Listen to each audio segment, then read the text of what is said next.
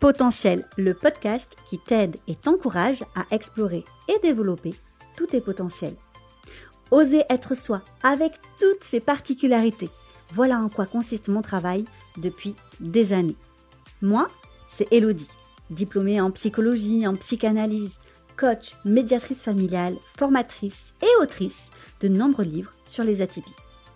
Moi-même concernée, multipassionnée et au multipotentiel, j'accompagne les atypiques à trouver du sens à leur vie, tout en restant alignés avec qui ils sont. Mais encore faut-il savoir qui on est vraiment, n'est-ce pas? C'est ainsi que je te souhaite la bienvenue ici, dans ce podcast, et que je te souhaite bien sûr une belle écoute. Et bonjour à toutes et à tous, j'espère que vous allez bien cette semaine et je vous retrouve donc comme d'habitude tous les lundis pour un nouvel épisode de podcast. Et aujourd'hui, on va parler de ces personnes qui râlent, qui ne sont pas contentes, qui doutent que les atypies existent, qui remettent tout en question et qui vous font croire que vous avez donc un problème, qu'il faut absolument vous faire soigner et qui en deviennent même clairement violentes euh, lorsque vous parlez de ces sujets-là.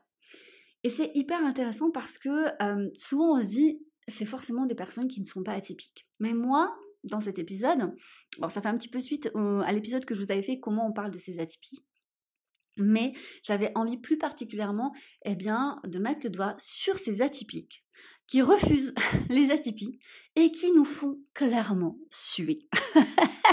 on va dire les choses comme elles sont. Et pourquoi je vous parle de ça? Parce que ça, c'est drôle, parce qu'aujourd'hui, il y a deux ou trois personnes justement qui m'en ont parlé et je me suis dit, allez, c'est bon, je fais un épisode sur le sujet.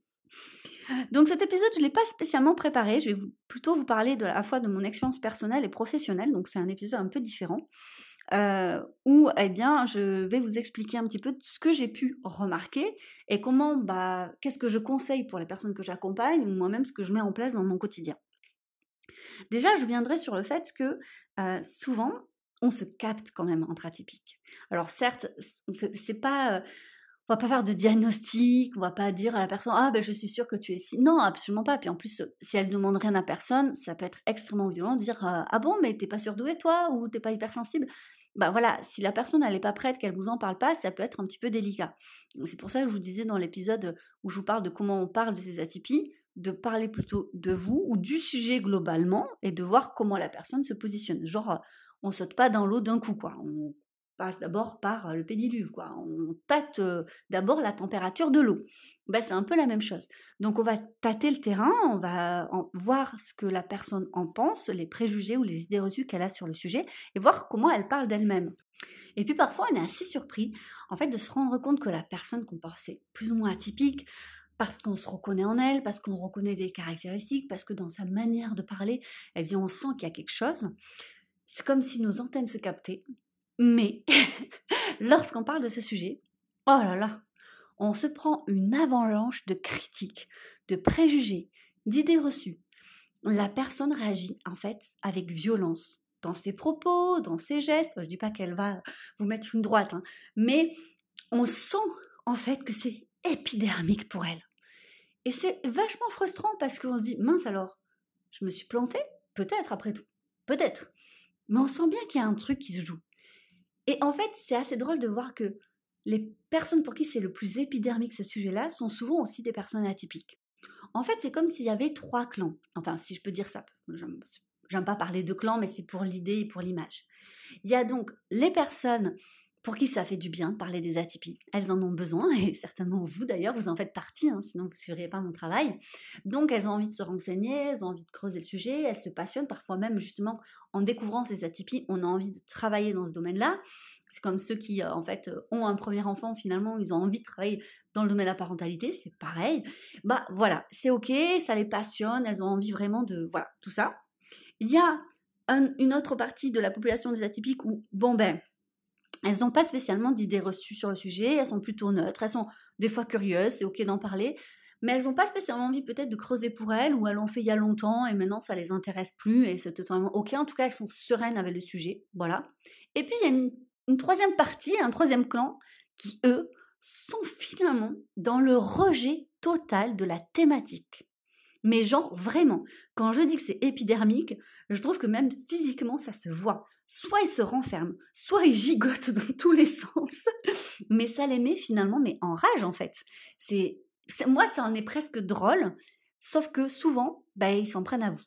C'est-à-dire que soit vous parlez de vous ou de vos enfants, et donc clairement, bah, euh, ils se foutent de vous, euh, ils vous diminuent, euh, parce que vous les irritez. Vous voyez bien qu'en fait, c'est pas, il s'agit pas de vous, mais c'est extrêmement violent de prendre ça en fait, de, se prendre ça surtout si lorsque vous êtes en questionnement, que c'est pas sûr, ben c'est pas évident parce que forcément vous allez douter, forcément ça vous fait du mal, donc ça peut être très compliqué. je me rappelle d'avoir eu des témoignages comme ça, par exemple, de femmes qui découvraient, s'interrogeaient sur leurs atypies ou même avaient un diag ou une analyse officielle d'un professionnel et lorsqu'elles en parlaient à leurs compagnons, mais qu'est-ce que c'est encore ça? Qu'est-ce que tu vas foutre ça? C'est des charlatans, ça n'existe pas. Oh, de toute façon, aujourd'hui, enfin bon, toutes les phrases que vous connaissez par cœur.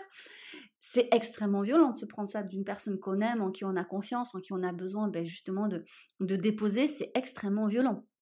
Donc, ça, c'est dur. Et c'est fou parce que justement, ce public-là, ils sont atypiques. Alors, qu'est-ce qui se passe en eux? Ben, En fait, ils sont dans le déni euh, de leur particularité soit ils ont énormément souffert d'une différence étant plus jeunes et ça leur est insupportable aujourd'hui parce qu'ils ont nié, ils ont vraiment camouflé, ils ont enterré cette partie d'eux-mêmes. Il est hors de question que quelqu'un, en fait, déterre ou juste plante la pelle pour euh, déterrer ça chez eux. C'est pas possible, ils ont fait bien trop d'efforts pour en arriver là. Et c'est vrai, peut-être que ça détruirait tout et on n'a pas envie de détruire quoi que ce soit parce que finalement chacun son chemin, il n'y a pas un chemin meilleur que notre, tant qu'on est heureux, voilà. Même si ben, je pose la question, est-ce qu'on est vraiment heureux lorsqu'on est dans le déni de soi-même Voilà, mais bon, après tout, chacun son point de vue sur la question. Ou bien, en fait, ils sont pas forcément le déni parce qu'il y en a qui acceptent et de dire, ben voilà, moi je sais que je suis comme ci, comme ça. Mais en réalité, ils n'ont pas accepté ça vraiment pleinement dans leur vie. C'est-à-dire que, ok, ils savent qu'ils sont surdoués, ils savent qu'ils sont autistes, par exemple, mais comme ils ont réussi ou comme ils n'ont pas réussi, il y a quelque chose qui se joue en fait là-dedans et qui transfère chez toutes les autres personnes. Et peut-être qu'il y a un manque de reconnaissance, peut-être qu'on n'a pas su reconnaître leur particularité correctement, et du coup, ils se refusent de croire que d'autres personnes aient la même particularité ou qu'ils aient la même et qu'ils soient différents d'eux-mêmes. Parce qu'ils la reconnaissent pas comme une particularité parmi tant d'autres dans leur vie. Je ne sais pas si je suis claire. Mais au final, si par exemple une personne elle sait qu'elle est hypersensible et qu'un d'autre lui dit oui, moi aussi, peut-être que ça va l'agacer de suite parce qu'en disant oui, mais elle n'est pas hypersensible comme moi, c'est n'importe quoi, je ne sais pas où est-ce qu'elle a eu euh, cette analyse, mais franchement, euh, tout le monde se dit hypersensible, euh, voilà. Non, non, moi je sais ce que c'est l'hypersensibilité. C'est hyper intéressant. Moi j'avais eu une conversation et ça m'arrive souvent avec des personnes soit surdouées, soit dans l'autisme, parce que c'est vraiment très large aussi. Et, lorsque je, parle de moi ou d'autres personnes, c'est non mais toi tu sais pas Elodie ce que c'est, parce que elles, elles sont face à des difficultés, elles, elles vivent ça. Et en fait, je pense qu'elles ont un besoin de reconnaissance dans leurs difficultés, dans leurs atypies, tellement grandes qu'il n'est pas, en fait, ils n'y arrivent pas ils n'y arrivent pas, donc ils ne veulent pas admettre que d'autres personnes aient potentiellement les mêmes atypies, mais s'en sortent bien, soient heureuses, épanouies, ou n'en soient pas au même stade qu'elles. Donc, au final, lorsqu'on se retrouve face à ces personnes-là, c'est très violent pour eux, mais très violent pour nous aussi, parce qu'en fait, ça fait un effet miroir assez compliqué. Donc, au final, il vaut mieux passer son chemin. On ne peut pas forcer quelqu'un à voir ce qu'il ne veut pas voir. Euh, et puis, c'est large le sujet des atypies. Je me rappelle d'une question qu'on m'avait posée, où justement c'était quelqu'un qui refusait d'admettre son atypie. Il me disait, non, de toute façon, Elodie, tu crois pas que tout ça, c'est plutôt culturel? Dans, un autre pays, on n'en parlait pas. Et c'est vrai. Moi, je trouvais que c'était enfin, c'est un sujet très intéressant. Et d'ailleurs, j'en parle souvent sur mes réseaux, dans mes livres, que pour moi, les atypies, c'est un sujet anthropologique avant tout c'est clairement un sujet anthropologique. Euh, vivant actuellement au Royaume-Uni, je vois bien que c'est totalement différent que lorsque je suis en France, enfin où j'étais en France. Et je pense qu'on pourrait avoir plein de témoignages de justement d'expatriés et ils nous, diraient exactement la même chose. Il y a des pays où en fait on s'en fout, d'autres pays où on ne connaît pas et ça change littéralement la donne. Donc oui, c'est vrai. Mais du coup, c'était intéressant comme cette personne en parlait comme pour nier que ça existait. Alors même que bah, ça fonctionne pas comme ça c'est pas parce qu'on n'en parle pas dans certains pays ou que ça fonctionne pas pareil que ça n'existe pas. Parce que dans ces cas-là, on peut parler par exemple de tous les sujets comme ça qui sont différents dans plein de pays.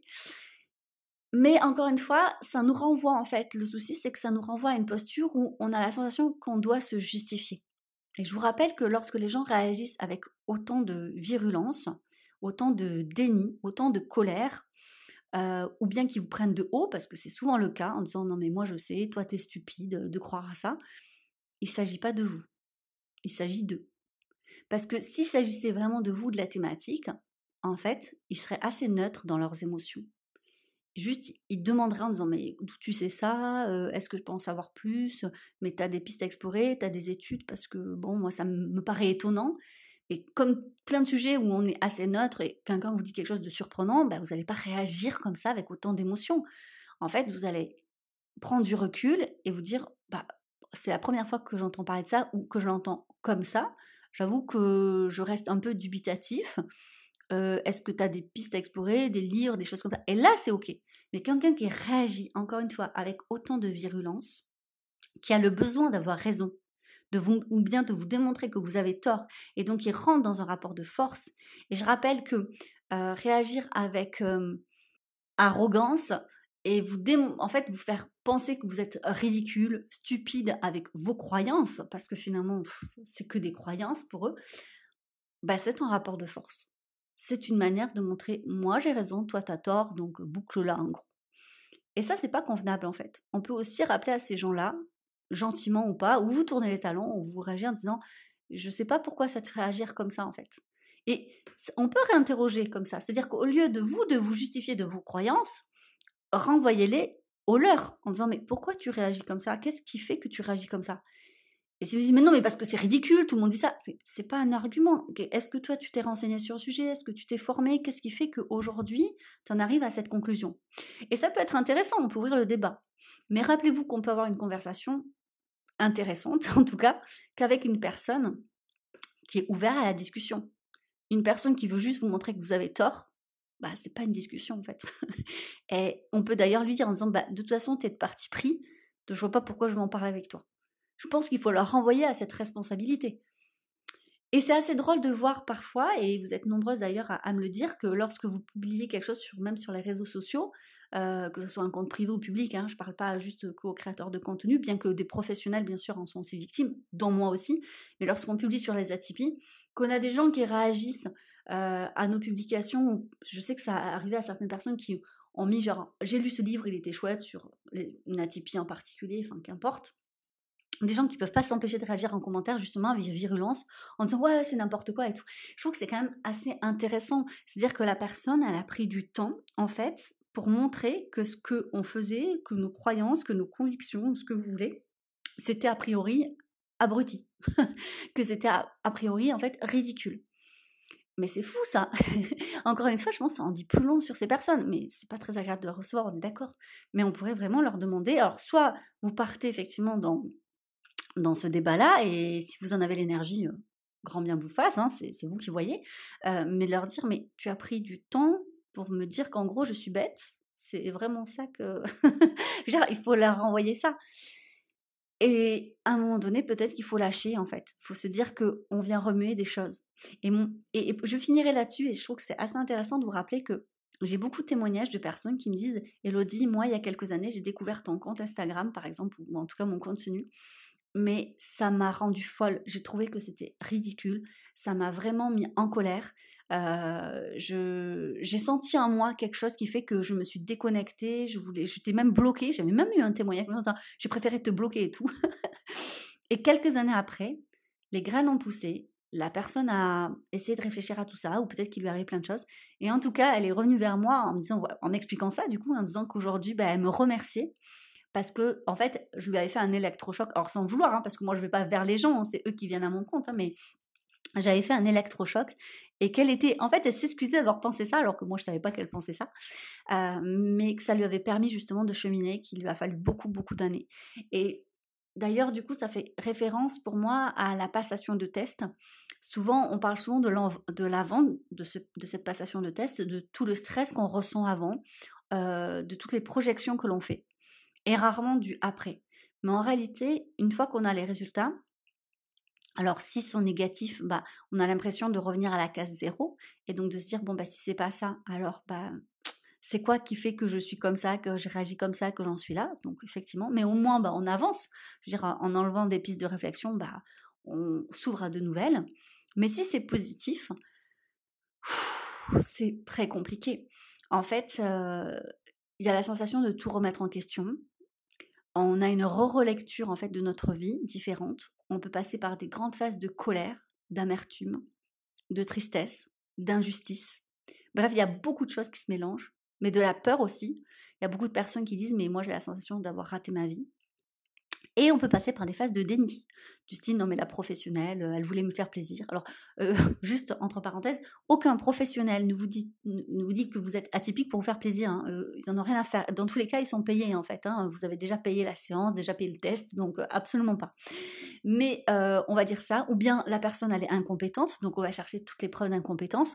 Et c'est possible, hein, il y en a, bien sûr, mais bon, voilà. en général, si elle vous dit oui, il y a peu de chances qu'elle soit incompétente quand même, hein, parce qu'elle ne peut pas inventer la typie. et du coup, bah, on va nier ça. Et en passant par le déni, eh bien, on va passer par toutes ces phases dont je vous ai parlé en ce début d'épisode, c'est-à-dire qu'on va refuser que les gens nous parlent de ça, on va refuser d'admettre qu'on est atypique, et on va mettre un peu sous clé tout ça. Et ça, ça peut durer des années en fait. On va refuser de le voir chez les autres, chez nos enfants, on va être dans le déni de tout ça, et ça va être tellement fort, tellement compliqué, bah, qu'en réalité, on peut être violent envers les autres et les autres personnes qui en parlent, et ainsi de suite. Donc, euh, bon, bah, ça regroupe un petit peu tout cet épisode de podcast, mais tout ça pour dire que parfois, il faut laisser le temps aux gens et qu'on ne peut pas les forcer à voir quelque chose qu'ils ne veulent pas voir, qu'on ne peut pas les obliger à accepter quelque chose qu'ils ne veulent pas accepter. Et puis, ça fait référence aussi à la tolérance envers la différence. C'est pas pour rien que l'homophobie, le racisme existent, par exemple, c'est qu'il y a des gens, clairement, la différence leur fait peur. Pourquoi ça leur fait autant peur? Qu'est-ce que ça vient violenter chez eux? Est-ce que c'est parce qu'ils se disent, si toi t'es différent, ça veut dire que moi je fais pas bien? Parce que, en fait, ils ont du mal, en fait, imaginer que le monde peut être aussi multiple, aussi diversifié, qu'il y a un bien, un mal. Ils sont dans cette dichotomie de il y a une seule vérité absolue ils n'ont pas encore compris que ça fonctionnait pas comme ça, qu'on était des milliards sur cette planète et que, bah, en fait, on avait des milliards de vérités absolues dans ces cas-là. Et du coup, euh, ouvrir ce champ du possible, ça vient violenter en fait leur rapport au monde. Ça vient violenter l'image dont ils ont besoin en fait de ce monde pour vivre. Souvent, ce sont des gens d'ailleurs très angoissés, qui ont peur de beaucoup de choses.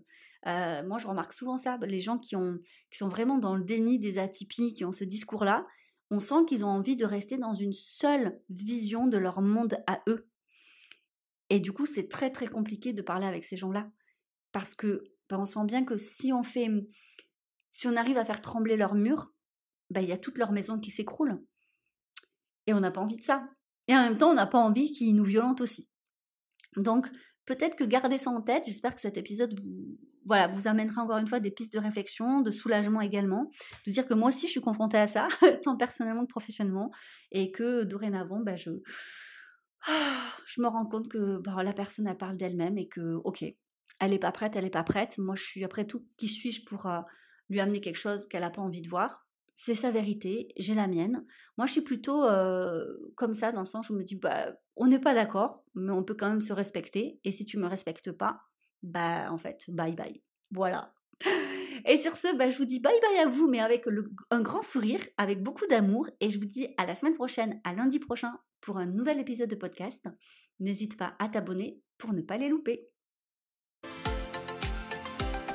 C'était le podcast Potentiel par Elodie Crépel. N'hésite pas à laisser une note, un avis et à le partager. Je te dis donc à lundi prochain pour un nouvel épisode. Belle journée